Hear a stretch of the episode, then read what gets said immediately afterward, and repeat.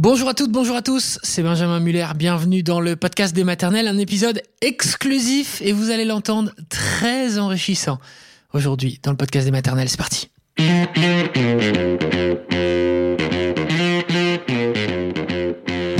Le podcast des maternelles, le podcast de France Télévisions. Je vous l'ai dit, très enrichissant parce qu'on va apprendre beaucoup de choses dans cet épisode. Je vous le dis tout de suite, puisque aujourd'hui, nous allons tous ensemble nous plonger dans le cerveau des mamans, ou plutôt dans le cerveau des futures mamans et des toutes jeunes mamans. Concrètement, deux grands psychiatres et chercheurs se sont plongés dans le cerveau des mamans depuis plusieurs années et nous livrent un livre justement pour raconter la maternité, l'amour, le baby blues expliqué par les neurosciences. Qu'est-ce qui se joue, qu'est-ce qui se passe dans le cerveau d'une future maman lorsque son ventre commence à s'arrondir, lorsqu'elle commence à sentir les premiers mouvements de son bébé ou lorsqu'elle traverse un baby blues ou une dépression du postpartum après l'accouchement? C'est fascinant, c'est très nouveau aussi, toutes ces, toutes ces grandes révélations des neurosciences. C'est très récent, donc on a beaucoup de chance de découvrir tout cela ensemble. Direction l'hôpital de la Pitié-Salpêtrière pour rencontrer le docteur Botman et le docteur Joly. C'est parti.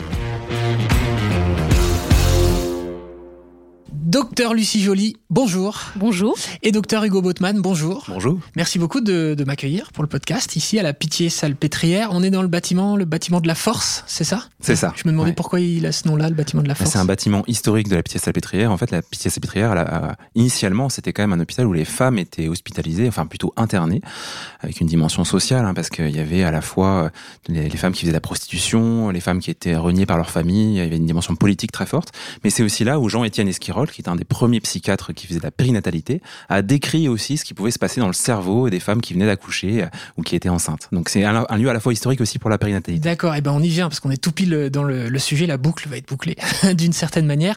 Euh, Hugo Botman, vous êtes psychiatre, vous êtes chef de clinique ici à l'hôpital de la Pitié-Salpêtrière et chercheur en neurosciences à l'Institut du cerveau et en philosophie à Sorbonne Université, ce qui nous fait déjà un bon CV. Et Lucie Joly, vous êtes psychiatre également, praticienne hospitalière à Sorbonne Université, responsable de la psychiatrie adulte périnatale dans les hôpitaux Saint-Antoine, Pitié-Salpêtrière, Tenon et Trousseau à Paris. Alors ce livre qui s'appelle donc Dans le cerveau des mamans, euh, sorti aux éditions du Rocher, la, la longue introduction euh, qui est je pense salutaire pour comprendre de quoi on parle, parce qu'on parle a priori d'un sujet qui est compliqué pour le commun des mortels, ce qui est mon cas, mais que vous avez réussi à simplifier, ce qui est euh, très fort. L'objectif c'est d'expliquer les causes de bon nombre de perturbations qui arrivent pendant la grossesse, provoquées par des changements cérébraux.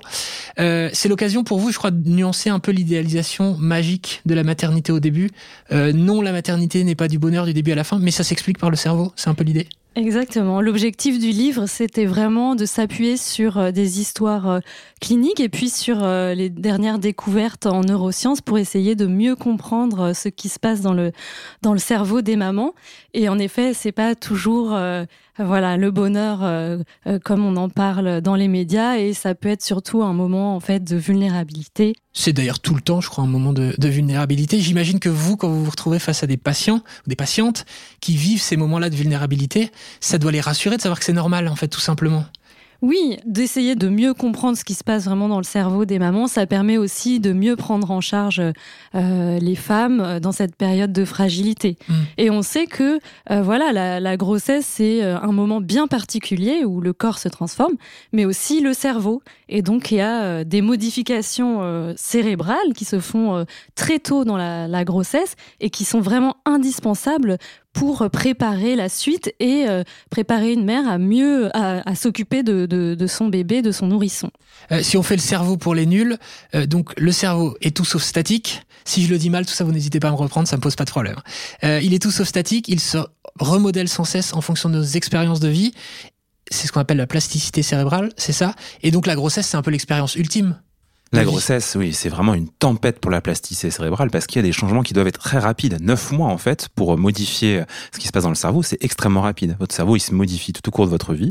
Euh, En général, ça prend les modifications, ça prend plusieurs années pour avoir des vrais effets.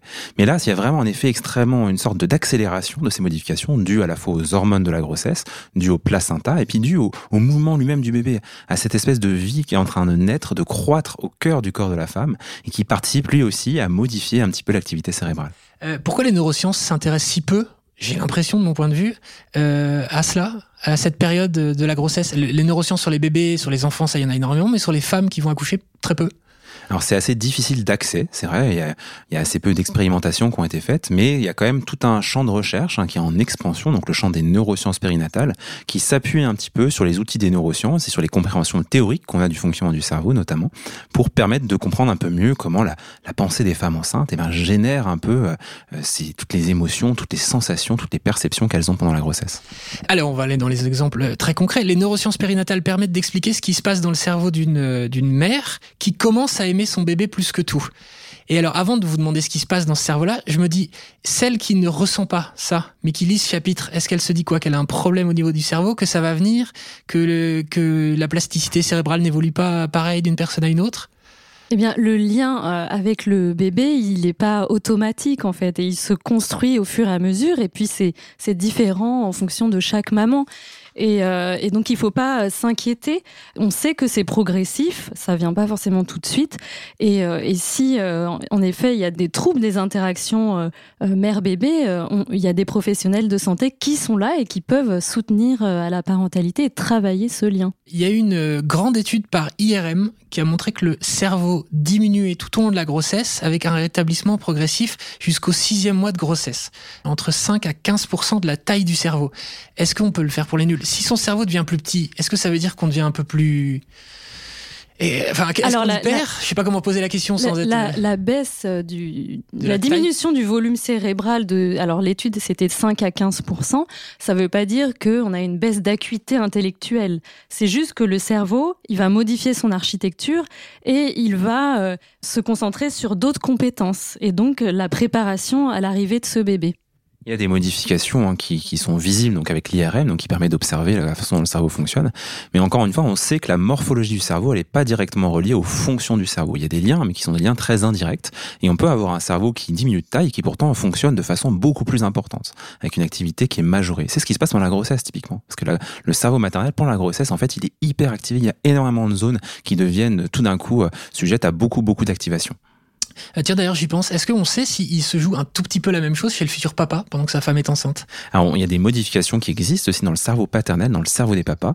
Il y a, il y a des études qui, qui ont abordé. Nous, c'est on n'a pas, c'est pas notre champ de recherche. Ce sera le prochain livre dans, le cerveau des, dans le cerveau des papas. Mais oui, se joue aussi, à moindre mesure, j'imagine, mais se joue aussi. C'est bien sûr parce qu'en fait, il y, a, il y, a, beaucoup de choses qui se passent dans, dans, dans notre cerveau quand on est en interaction sociale. Et dans le couple, c'est extrêmement fort. Il y a une syntonie des ondes cérébrales qui se mettent en place.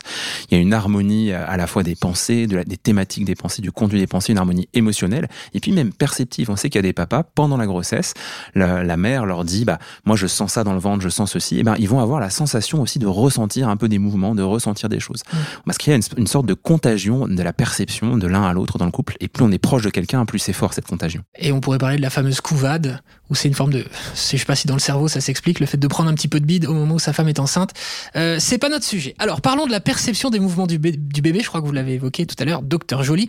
En moyenne, la perception des mouvements, on parle bien sûr de moyenne, c'est aux alentours de la 20e semaine euh, à peu près. Des études ont été faites avec des échographies pour voir la réalité entre la perception du mouvement et le mouvement en tant que tel, et on voit qu'il y a un décalage.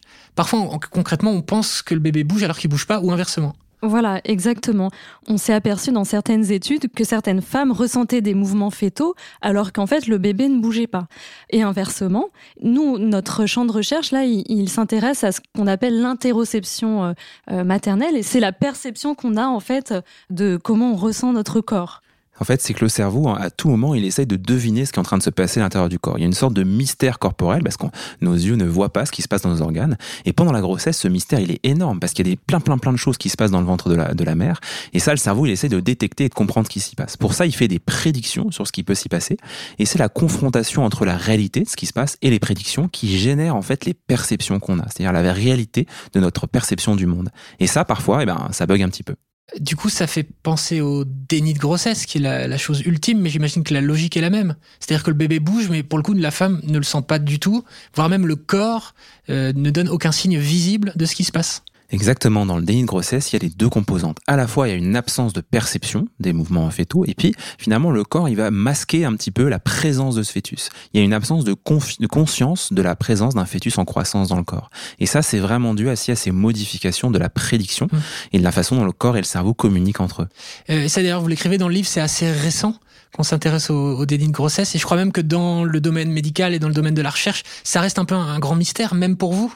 C'est encore un, mystère. Euh, on commence à, s'y intéresser et, euh, voilà sur euh, justement ce concept d'interoception maternelle pour essayer de mieux comprendre ce qui se passe dans le cerveau de ces mamans. On parle de grossesse cryptique, c'est ça? Oui, alors ça, c'est l'autre nom d'une grossesse. Il faut comprendre que dans les grossesses aussi, c'est très difficile de l'étudier parce qu'une fois qu'on découvre la présence d'un bébé dans le ventre. C'est trop tard pour l'étudier, en Exactement. En général, on appelle ce qu'on appelle la levée du déni. C'est-à-dire que tous les symptômes, tous les, signes physiques de la grossesse se mettent à apparaître. C'est-à-dire qu'on se rend compte qu'il y a un bébé dans le ventre, et ben la femme, le ventre grossit, les seins grossissent, elle ressent les mouvements fétaux. Et donc, c'est très difficile d'étudier finalement ce qui se passe pendant le déni. Vous écrivez dans le livre comme si le corps dissimulait quelque chose au cerveau maternel et à la société dans son ensemble. C'est intéressant, le corps, ne, le corps coupe les, comme on dit, le, message envoyé au cerveau pour que le cerveau lui-même ne l'envoie pas à la société tous ensemble. Euh, je crois qu'on a longtemps pris ces femmes pour des femmes folles. C'est pas du tout ça qui est en jeu. Pas du tout. D'ailleurs, on se rend compte dans, les, dans toutes les études qui ont été faites. Hein, on a fait notamment une, revue de la littérature assez large sur ce sujet avec une étudiante. Et on se rend compte qu'en fait, la grossesse n'est pas associée à des troubles psychiatriques. Dans la majorité des cas, la grossesse, ça survient chez des femmes qui n'ont jamais eu de troubles psychiatriques. Qui ont eu des enfants ou pas avant. Qui ont eu des enfants ou pas avant, et qui ont parfois une connaissance très précise de la grossesse. Il n'y a pas vraiment de profil type, euh, en fait, euh, chez ces femmes-là.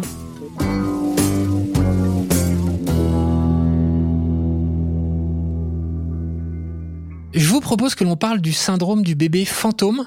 C'est là de sentir un bébé bouger alors que la femme n'est plus enceinte, alors qu'elle a déjà accouché. Ça aussi, c'est euh, pour moi simple mortel, très surprenant, très mystérieux. Donc en effet, ça survient après l'accouchement. Et c'est euh, une femme qui va ressentir des mouvements euh, fétaux, comme des, coups de pied, ou ça peut être des gargouillis. Et, donc, elle va avoir l'impression que qu'elle est enceinte. C'est très méconnu des professionnels de santé. Et nous, dans notre clinique, on s'aperçoit en fait que quand on pose la question, beaucoup de femmes nous, nous, répondent que oui, en effet, elles ont ressenti ces mouvements-là. Et elles nous disent, bah, on n'en a pas parlé parce qu'on a honte, on va nous prendre pour, pour une folle. Et, et en fait, euh, voilà, on s'aperçoit que, que c'est très fréquent. Donc rassurez-vous, c'est tout à fait normal. C'est quelque chose qui est absolument Vous n'êtes pas folle. Et c'est vécu par quasiment 40% des femmes. Dans une grande étude qu'on a lancée là où il y a 3000 participants, d'ailleurs elle est toujours ouverte hein, si, vous souhaitez y participer euh, sur Internet, eh bien on se rend compte qu'il y a 40% des femmes qui ressentent ces mouvements fétaux fantômes après l'accouchement. Parfois 20 ans après, 30 ans après. Et donc comment on l'explique? Alors ça, c'est très intéressant. C'est aussi la façon dont le cerveau prédictif fonctionne. C'est-à-dire, on sait très bien, typiquement, c'est quelque chose qu'on sait quand on est amputé d'un membre euh, en neurologie, même qu'on a le syndrome du membre fantôme. Mm. C'est-à-dire que la, persistance de sensations qui peuvent être douloureuses même d'un membre qui est toujours présent alors que le membre n'est pas là. Parce que notre cerveau, en fait, il, émet des prédictions somatosensorielles. Ce sont des prédictions sur la façon dont le corps est situé dans l'espace. Ou qu'est-ce qui est dans le corps? Est-ce que le corps est à tel endroit? Est-ce que l'intestin bouge de telle façon? Et ces prédictions, eh bien, parfois, elles peuvent persister après la Et quand elles persistent, eh bien, elles biaisent un peu notre perception de choses qui sont internes. Typiquement, l'intestin qui bouge, des gaz, euh, un truc de la digestion, quelque chose qui est lié à la digestion. Et eh bien, hop, on va percevoir, notre cerveau va nous faire la perception que c'est un bébé qui est en train de bouger dans le ventre. Ça doit être fascinant votre métier à tous les deux parce que vous étudiez le, cerveau, je veux dire, c'est sans fin. C'est très très diversifié, c'est très très stimulant euh, parce qu'en fait euh, il y a peu d'études sur sur toute cette sphère-là hein, de, la, psychiatrie périnatale mm. qui a longtemps été exercée euh, en pédopsychiatrie et, et avec un œil euh, euh, voilà sur, sur, plutôt sur le bébé. Et là, nous, cette spécialité, elle se développe par la, la, psychiatrie adulte et par les neurosciences périnatales et donc on a un champ très large. Est-ce que ça plaît à tout le monde vos recherches sur ce sujet-là? Ou est-ce que c'était pas, je sais pas moi, en psychanalyse par exemple, est-ce qu'on voit pas d'un mauvais œil que les neurosciences viennent s'intéresser à ces questions?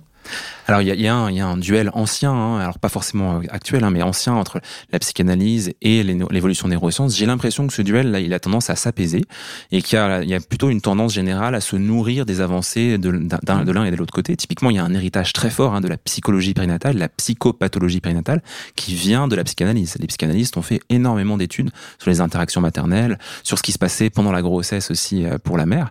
Mais nous, ce, qui, ce que je trouvais intéressant, c'est justement de partir de la psychologie pour amener un peu des mécanismes cérébraux et faire le lien entre les deux. Mais faire le lien, ça ne veut pas dire renier tout ce qui s'était fait avant. C'est plutôt essayer de, de comprendre d'une manière un peu différente les mécanismes qui expliquent ce qui se passe au niveau psychologique, au niveau des pensées, des émotions euh, féminines et maternelles. Donc de pas, surtout pas opposer donc les deux spécialités. Essayer de, euh, alors parlons du deuxième cerveau pendant la grossesse, le placenta. Euh, beaucoup de femmes culpabilisent, c'est ce que vous écrivez dans le livre, de stresser pendant la grossesse, sachant que toutes les femmes, je pense, stressent à échelle différente, mais pendant la grossesse, euh, ont donc un peu peur de refiler leur anxiété à leur bébé. Or, vous l'écrivez, le placenta est un filtre à émotion. J'adore, euh, j'adore cette notion de filtre à émotion, mais là, il faut nous l'expliquer. Alors en fait, le stress est beaucoup relié à des modifications aussi biologiques, hormonales, et typiquement le cortisol. Ça, on sait que quand votre taux de cortisol, par exemple, le matin augmente ou augmente de façon un peu désordonnée dans la journée, vous allez avoir des pics de stress. Et pendant la grossesse, en fait, le placenta, il a une fonction très très forte, c'est qu'il vient produire d'autres molécules qui dégradent le cortisol, qui permettent de transformer le cortisol en des choses qui ne sont pas du tout associées au stress. Donc en fait, quand vous avez des pics de cortisol, donc du stress dans la journée, eh bien votre bébé ne les ressent pas forcément parce que votre placenta vient faire un peu tampon, il vient protéger, vient filtrer le bébé du cortisol qui est un peu dérégulé.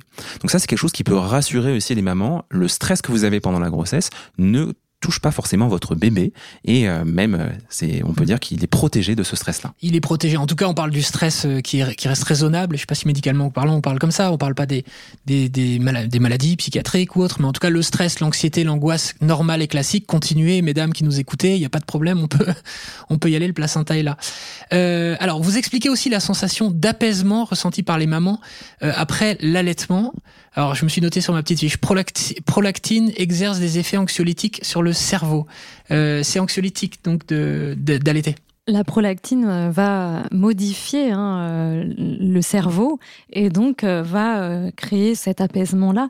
L'allaitement, c'est vraiment un, sujet important hein, parce que il faut vraiment le discuter. Il y a beaucoup de pression sociale autour de l'allaitement et il faut vraiment que les femmes réfléchissent qu'est-ce qui est le, mieux pour elles et leur bébé. parce que l'allaitement, ça peut être très difficile, mal vécu et à ce moment-là, il faut pas aller au, au, bout de ça. C'est vrai qu'il y a des, études pédiatriques qui disent que c'est mieux d'allaiter euh, pour le bébé, mais en fait, euh, dans notre pays euh, industrialisé, il n'y a pas forcément besoin. Oui, on ne met pas en danger nos enfants à ne pas les allaiter, pas du tout. Ce qui est important, c'est de passer un bon moment avec son bébé et que le lien se mette en place de façon harmonieuse. Et ça, effectivement, la pression euh, sociétale pour l'allaitement est de plus en plus forte, redevient forte dans une période où on pourrait penser que les choses intimes restent de l'ordre de l'intime et que ça reste un choix qui est très personnel. Mais pour autant, les femmes ressentent de plus en plus cette pression-là. Il y a un mot anglo-saxon qui est la bressure, donc cette espèce de pression liée à l'allaitement.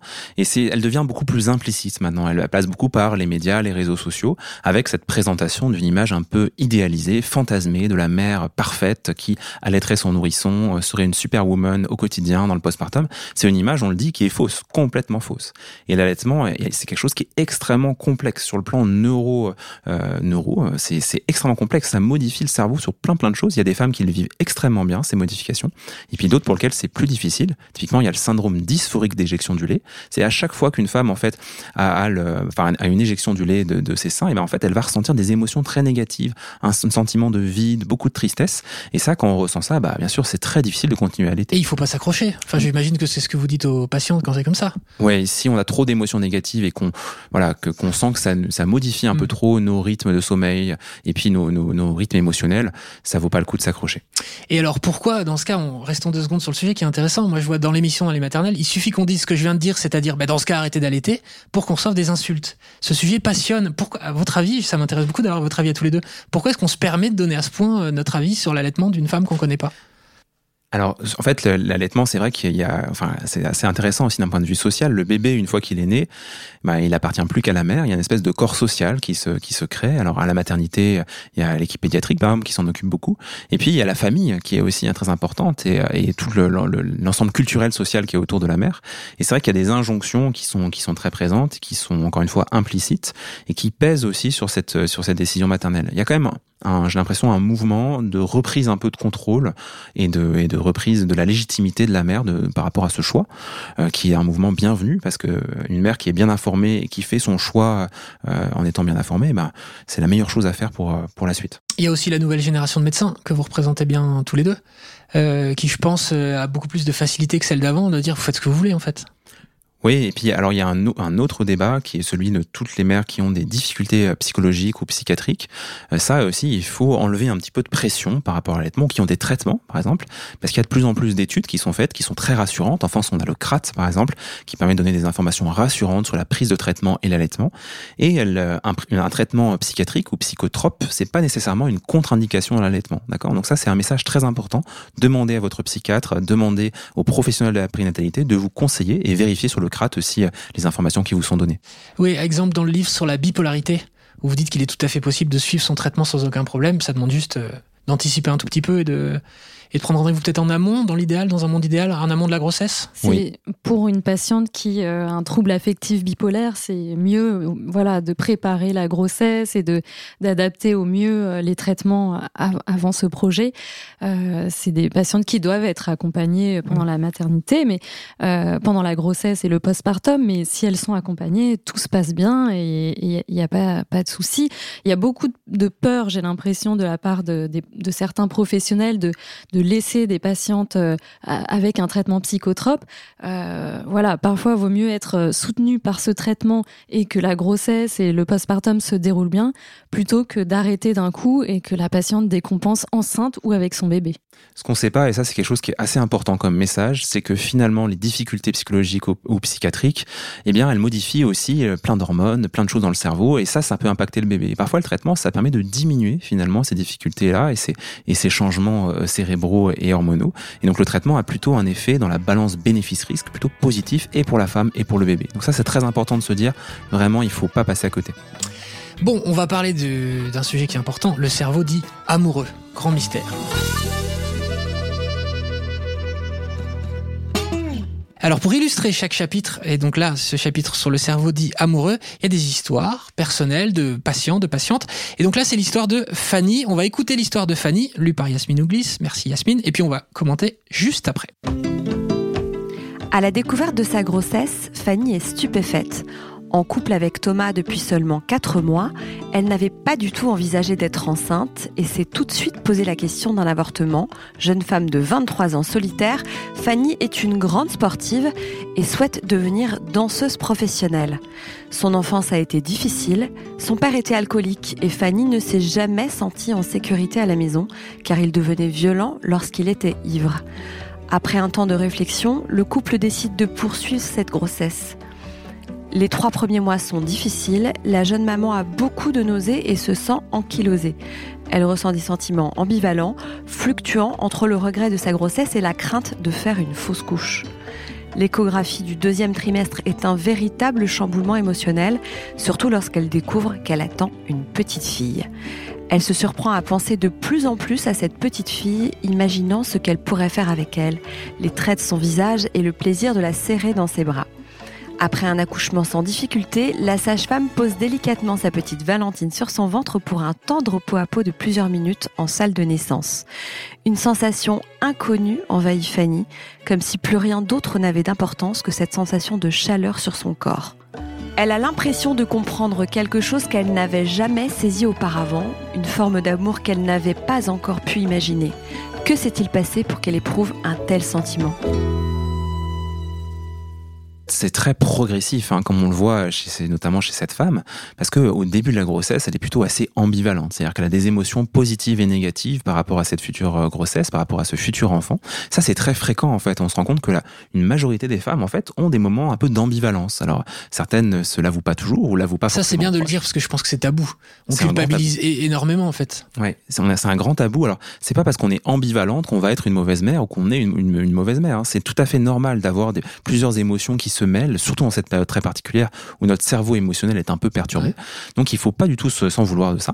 Et là, progressivement, on voit que cette ambivalence, elle se, elle se modifie, elle se transforme, elle se lève, et Fanny va aller vers de plus en plus un sentiment d'attachement, quelque chose qu'elle comprend pas très bien, mais qui se tisse progressivement avec son nourrisson.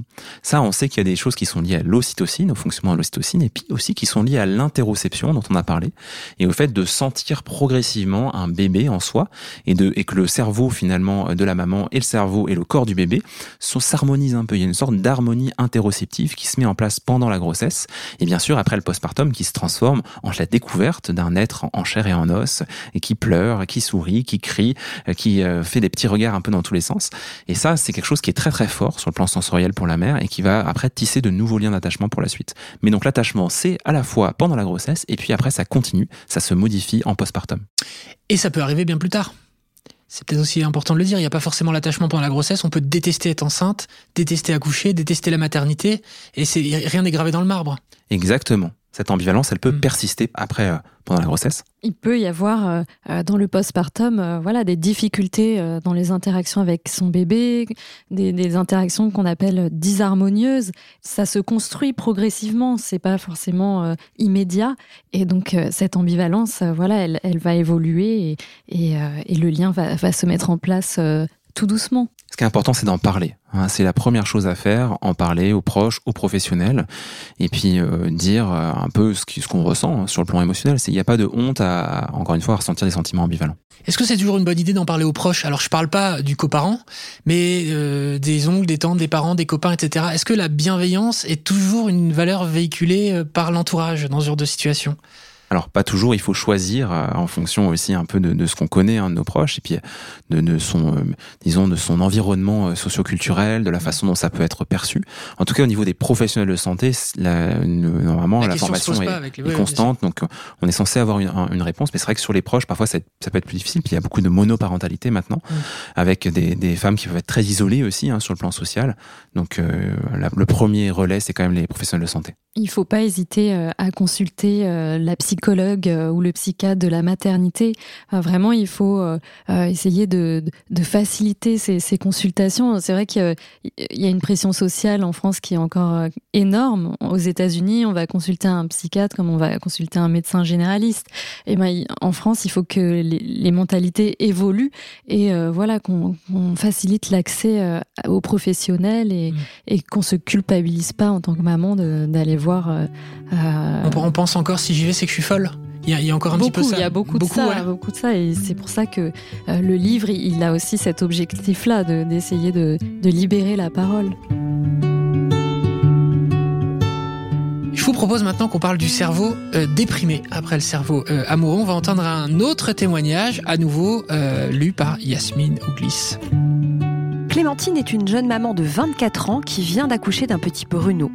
L'accouchement a été très rapide et s'est déroulé par voie basse sans complications.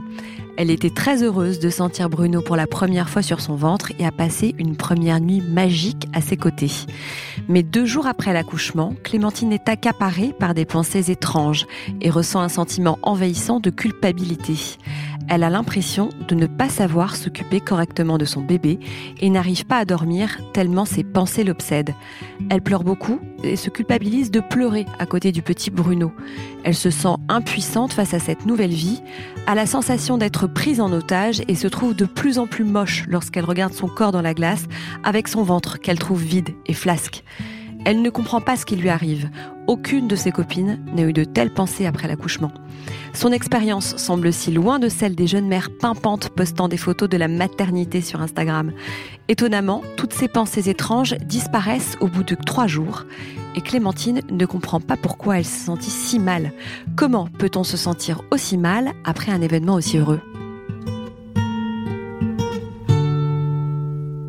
Il faut savoir que après l'accouchement, euh, près de 80% des femmes peuvent avoir un baby blues. Alors baby blues, c'est vraiment un état qui est euh, euh, transitoire et qui est pas considéré comme pathologique. C'est une maman qui va ressentir de l'irritabilité, qui va avoir des troubles du sommeil, qui qui va avoir des doutes sur ses compétences maternelles. Et tout ça, c'est en lien avec des remaniements hormonaux qui font qu'on est plus plus sensible, plus labile émotionnellement. Et simplement le- l'écoute, le, le soutien de l'entourage va suffire pour euh, essayer de passer cet épisode. Euh, épisode qui arrive généralement au bout de. Au bout de, alors entre J2 et J5, avec Donc, un à la pic maternité, la plupart à du J3. temps Voilà, souvent c'est euh, des mamans qui sont Ouais. en, en suite de couche, euh, sauf si, euh, voilà, elle, généralement après un accouchement voix basse, on reste trois jours, après une césarienne cinq jours, donc ça peut être. ah, ça peut être au moment du retour à la maison. la maison. C'est là où c'est difficile de, de, de garder l'esprit lucide pour se dire c'est normal ce que je vis et c'est pas uniquement moi qui ai le cafard d'avoir un enfant chez moi, quoi. Ça voilà. Mais après, il faut en parler avant de mm. ce baby blues. C'est aussi le travail des professionnels à la maternité de d'alerter sur cet état plus en plus le cas, non? Oui, oui, il y a quand même une parole qui se libère aussi, avec des connaissances d'ailleurs qui sont délivrées euh, aux mamans, euh, aux futures mamans. Mais il faut continuer hein, dans cette voie-là, parce que déjà le savoir, euh, connaître le fait que dans le postpartum immédiat, bah, son cerveau il est un peu perturbé quand même, et que notre cerveau va essayer de nous tromper un petit peu sur le plan émotionnel, et ben ça enlève pas mal de doutes, de souffrances, de culpabilité, et ça permet parfois de régler les choses plus rapidement. Parce que en fait, toutes les émotions négatives, c'est un peu une, une roue qui, qui, qui continue et qui augmente un peu au fur et à mesure du temps. C'est un serpent qui se la queue, plus on a des émotions négatives, plus on se sent coupable, plus on se sent coupable, plus on a des émotions négatives, et ça peut augmenter après dans le postpartum. Donc vraiment, briser cette roue en disant c'est tout à fait normal. Euh, l'une des principales difficultés, écrivez-vous, de ce drôle de phénomène, c'est la sensation de surprise et d'incompréhension qui s'empare des mères quand elles ressentent les symptômes du baby blues. En gros, elles se demandent qu'est-ce qui m'arrive? Elles comprennent pas. Exactement, parce que pour un grand nombre de mères, en fait, euh, eh bien, c'est des symptômes, enfin, c'est des sentiments qu'elles n'ont jamais ressentis avant. Elles n'ont jamais ressenti ce sentiment de vide ou ce sentiment d'irritabilité très forte. On peut être une mère qui fait du bouddhisme depuis 20 euh, ans et, qui est extrêmement entraînée et d'un seul coup se retrouver complètement en proie à des émotions très fortes. Donc, c'est très surprenant. C'est pour ça qu'il faut vraiment pouvoir les prévenir à l'avance. Euh, est-ce qu'on pourrait dire un mot euh, de l'impact des réseaux sociaux sur tout ce dont on parle depuis toujours Ou d'un côté, si je vous suis sur ce qu'on s'est dit depuis le début de ce podcast, il y a les mauvais côtés, c'est-à-dire que ça accentue la pression, etc. Et d'un autre côté, il y a les bons où ça libère la parole, etc. Comment vous vous placez J'aimerais surtout savoir dans les cas cliniques, est-ce que ça revient ça? Alors, dans les, les, patientes que je reçois en consultation hein, depuis un certain nombre euh, d'années, c'est vrai que c'est un peu à double tranchant. Il y a un côté où, oui, c'est un peu libérateur. Euh, on voit avec le hashtag mon postpartum euh, que ça a été, voilà, quelque chose qui a été très positif pour certaines mères de pouvoir parler de ces symptômes dépressifs qu'on peut ressentir avec un bébé. Après, ça peut être aussi compliqué. Par exemple, euh, il y a des, des, sites euh, qui parlent du deuil euh, périnatal. ça peut être aussi difficile pour certaines mamans de, de lire des, des, des, histoires de vie compliquées. Ça peut réactiver des symptômes traumatiques. donc, partage l'expérience, c'est très bien. C'est-à-dire voir un partage d'expérience, apprendre plus de, de la communauté qui a vécu la même expérience de vie. Par contre, se comparer, c'est plus compliqué. Et typiquement, se mettre dans la comparaison avec des mamans un peu idéalisées, surtout sur Instagram quand même, hein, mmh. avec une vision encore une fois très normative de, de la grossesse. Là, c'est plus compliqué et ça, ça peut créer de la souffrance. Parce que c'est, euh, faut rappeler quand même, ces choses qui sont assez fausses. Hein. Quand on montre cette image-là, c'est une image marketing hein, de la grossesse, qui n'est pas la réalité, bien mmh. sûr, du vécu. Et en plus, il y a la grossesse, puis après, il y a l'arrivée des enfants, des bébés. mais euh, ben, pourquoi est-ce qu'elle galère, moins que moi? Pourquoi le couple a l'air d'aller si bien Etc. Et on tombe dans un piège. Euh, pour conclure, je crois que je l'ai lu dans le livre, ou alors je me suis griffonné la question, je sais plus. Vous écrivez, me semble-t-il, qu'ici à la Salpêtrière, vous apprenez aux futures mamans à se méfier des pensées en postpartum immédiat. Oui, je l'ai pas inventé ça, non, c'est pas moi qui ai inventé cette question. C'est quoi les, pensées négatives en postpartum immédiat? Peut-être si on devait les conclure en définissant ces pensées-là? C'est un peu ce dont on a parlé euh, quand on parlait du baby blues, c'est toutes les pensées qui peuvent être tout d'un coup générées par, euh, par le cerveau et qui sont très différentes de toutes les pensées qu'on a habituellement. On peut se sentir très très nul, incapable de faire les tâches habituelles, une très mauvaise mère, une très mauvaise euh, épouse, incapable de réussir à s'occuper de son bébé, incapable de réussir à s'occuper de la maison, incapable de réussir professionnellement. Ça peut aller très très loin et ces pensées-là, elles sont totalement artificielles hein, dans le postpartum. Elles surviennent et elles sont très éphémères en général. Si elles persistent, il faut en parler il faut, il faut être accompagné, mais elles sont totalement artificielles. Et donc, la meilleure chose à faire, c'est de les laisser s'enfuir, passer comme des nuages hein, qui passent, ou comme euh, une rivière qui coule, et puis on, laisse ces pensées euh, disparaître progressivement. Docteur Joly, le mot de la fin pour la, future maman qui est enceinte de six mois aujourd'hui, qui est un peu perdue, c'est son premier enfant. Là, vous allez lui dire bon, vous allez passer par un, c'est ça, peut-être le, message à faire. Il va y avoir un tunnel émotionnel euh, qui va se passer, mais tout est normal? La maternité, c'est euh, vraiment un, moment très particulier où il y a différentes étapes de processus de maternalité. le cerveau se modifie, euh, les hormones sont dans tous les sens. Voilà, c'est des étapes à passer, c'est euh, physiologique euh, et il faut être accompagné. voilà, si on voit qu'on se sent débordé. Et allez voir un psychiatre, vous n'êtes pas folle, vous n'êtes pas fou. et n'essayez pas d'être une superwoman, restez comme vous êtes et ce sera super pour la suite. Dans le cerveau des mamans, le livre euh, Docteur Botman, Docteur Jolie, merci infiniment. C'est aux éditions euh, du Rocher. Je pense que ça a dû être pas mal de boulot quand même pour euh, concentrer tout ça et surtout le rendre, comment dire, intelligible pour, pour tout le monde. on se retrouve quoi dans deux ans pour Dans le cerveau des papas? Avec plaisir, rendez-vous pris. C'est ce qu'il faut, merci beaucoup.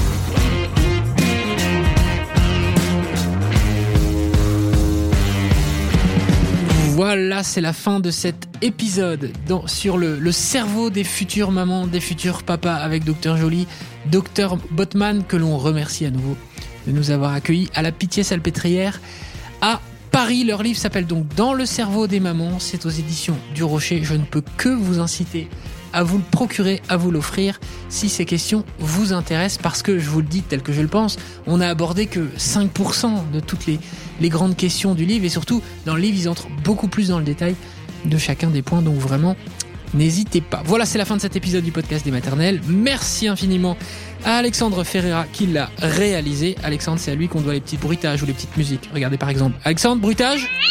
Voilà, bah ça c'est lui qui vient de le rajouter. Il est fort cet Alexandre. Merci à toutes, merci à tous. N'hésitez pas à partager cet épisode si ça vous a plu. Ciao tout le monde.